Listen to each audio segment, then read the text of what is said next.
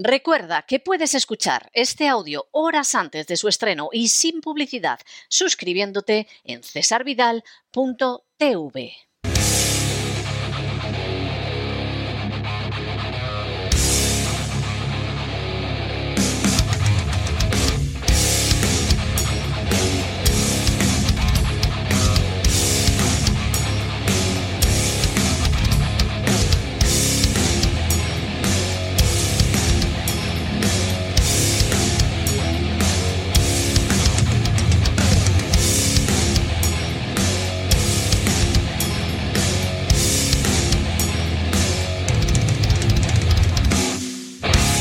Buscando el Cao con César Vidal y Gustavo Vidal.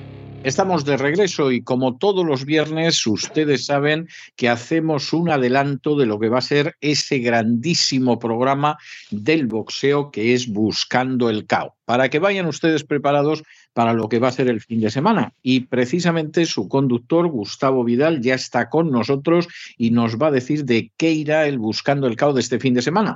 Gustavo, muy buenas noches. ¿Qué nos vamos a encontrar en Buscando el Cao este fin de semana? Nos vamos a encontrar con algo que tendremos que mirar muy rápido porque se movía muy deprisa, hasta el punto que está considerado por muchos el boxeador más veloz de la historia. Meldrick Taylor, se le recuerda por ese choque epopélico que tuvo el primero de ellos con Julio César Chávez, la pelea de, de los dos segundos que explicaremos, que explicaremos mañana tranquilamente y que veremos comentada.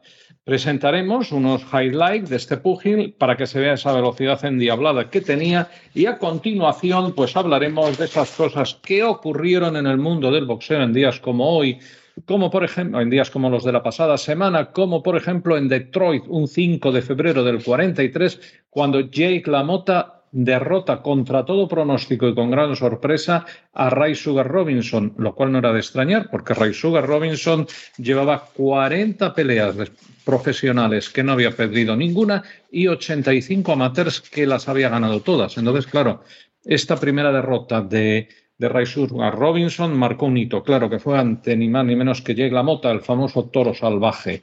En Nueva York, un 6 de febrero del 33, también hablaremos de esto, cuando el gran Riddick Bowe noquea en el primer asalto a Michael Dux y retiene el título de campeón del mundo del peso pesado. Unos años antes, unos poquitos antes, en Mississippi, ya nos podemos ir orientando, y en 1800 82, un 7 de febrero, John L. Sullivan noquea en el noveno asalto a Paddy Ryan y gana el campeonato del mundo de boxeo a puño limpio. Aún no estaban ni se esperaban las reglas del Marqués de Queensbury. Nos podemos imaginar cómo eran aquellos combates, entre otras cosas porque entre los asistentes estaba el mismísimo Jesse James. Y ahí lo dejo. Y el 8 de febrero del 74, la famosa eh, pelea que dio origen a un bonito cuento de Julio Cortázar titulado La Noche de Mantequilla. Y es cuando a José Nápoles, conocido como Mantequilla Nápoles por la suavidad y excelencia de su boxeo, no se le ocurre otra cosa que enfrentarse a Carlos Monzón, que por supuesto le propina una paliza de esas que hacen época.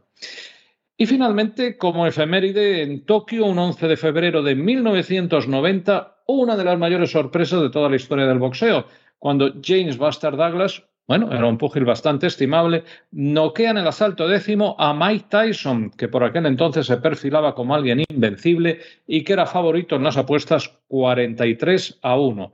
De esta manera, James Buster Douglas se proclama como campeón del mundo de los pesos pesados, aunque bastante efímero. Y luego volveremos con Meldrick Taylor, veremos su combate ante Buddy McGirt cuando se proclama campeón del mundo del peso superligero, un título que llegaría a defender. Después veremos ese combate impresionante con Julio César Chávez que iba ganando hasta los últimos segundos y esa parada cuando quedaban solo dos segundos que hizo Richard Steele, bueno, un árbitro dicen que próximo a Don King, que a la vez era el el promotor de Julio César Chávez y que privó a Meldrick Taylor de ganar esa pelea. Y finalmente, bueno, pues el campeonato del mundo que reconquistó, porque fue campeón en dos coronas, este grandísimo púgil olímpico de la cosecha del 84 de Los Ángeles, que fue Meldrick Taylor y que derrotaría a Aaron Davis. Y con esto, pues creo que iremos bien servidos para todos los gourmet del noble arte. Pues no cabe la menor duda de que va a ser un festín, un auténtico banquetazo. Un abrazo muy fuerte, Gustavo, y nos encontramos este fin de semana en Buscando el Cao. Hasta mañana.